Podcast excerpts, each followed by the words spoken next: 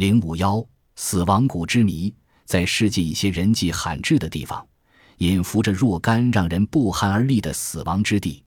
鸟类、爬行动物或人类都无法进去，如进去，往往立即死亡。人们把这些地方称为死亡谷。对这种奇特的自然现象，许多科学家曾长期进行研究和探索。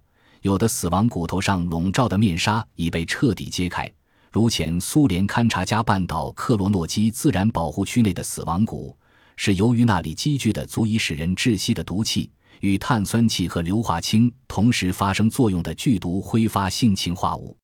我国昆仑山内的魔鬼谷是由于隐藏丰富的磁铁矿而造成频繁雷击所致，而埃及西部沙漠之中的死亡之地。却是众多的以尸所为，但世上仍有许多死亡谷，至今还是无法揭晓的奇谜。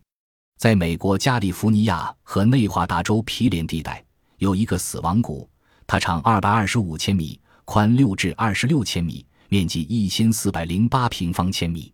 山谷两侧悬崖峭壁，山岭绵延，这里的气候极端炎热干燥。一八四八年。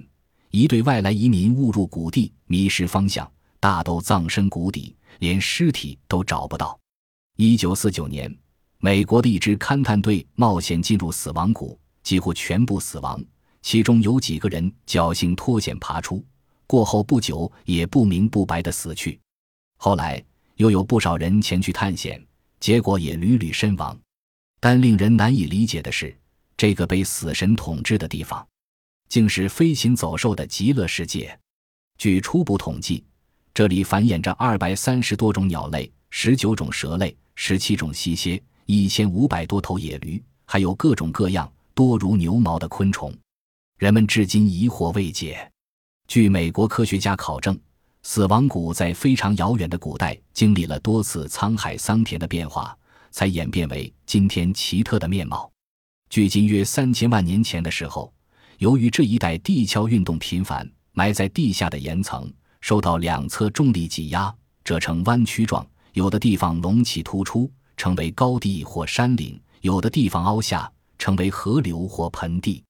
死亡谷就是一狭长形的闭塞盆地。以后气候渐渐炎热干燥，到距今约两千万年前，地壳再次发生剧烈的褶皱和断裂。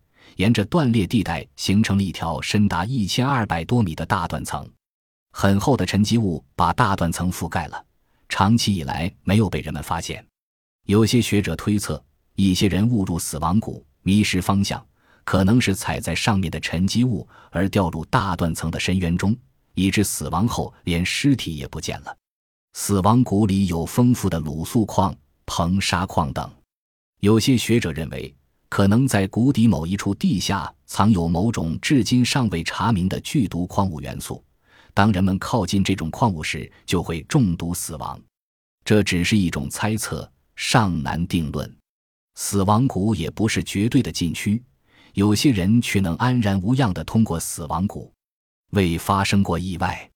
在死亡谷边缘的一些怪石林立、风岭险峻的地段，已辟为自然奇景区，向游人开放。美国科学家认为，这个死亡谷边缘是一个不同寻常的自然之谜，要彻底查明一部分人进入谷地死亡的原因，还有待今后进一步深入探索和研究。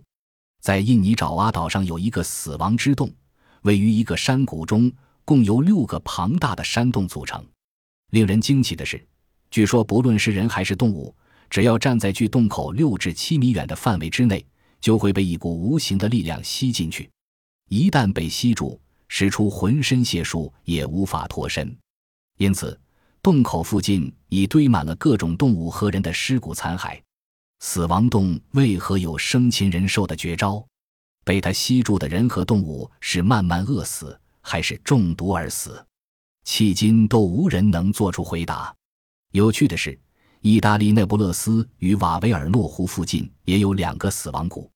它们与上述的美国死亡谷恰好相反，它们不会危害人类的生命，但却经常威胁着飞禽走兽的生存。据科学家统计，在该地每年死于非命的各种动物多达三千六百多只，所以意大利人称它为动物的牧场。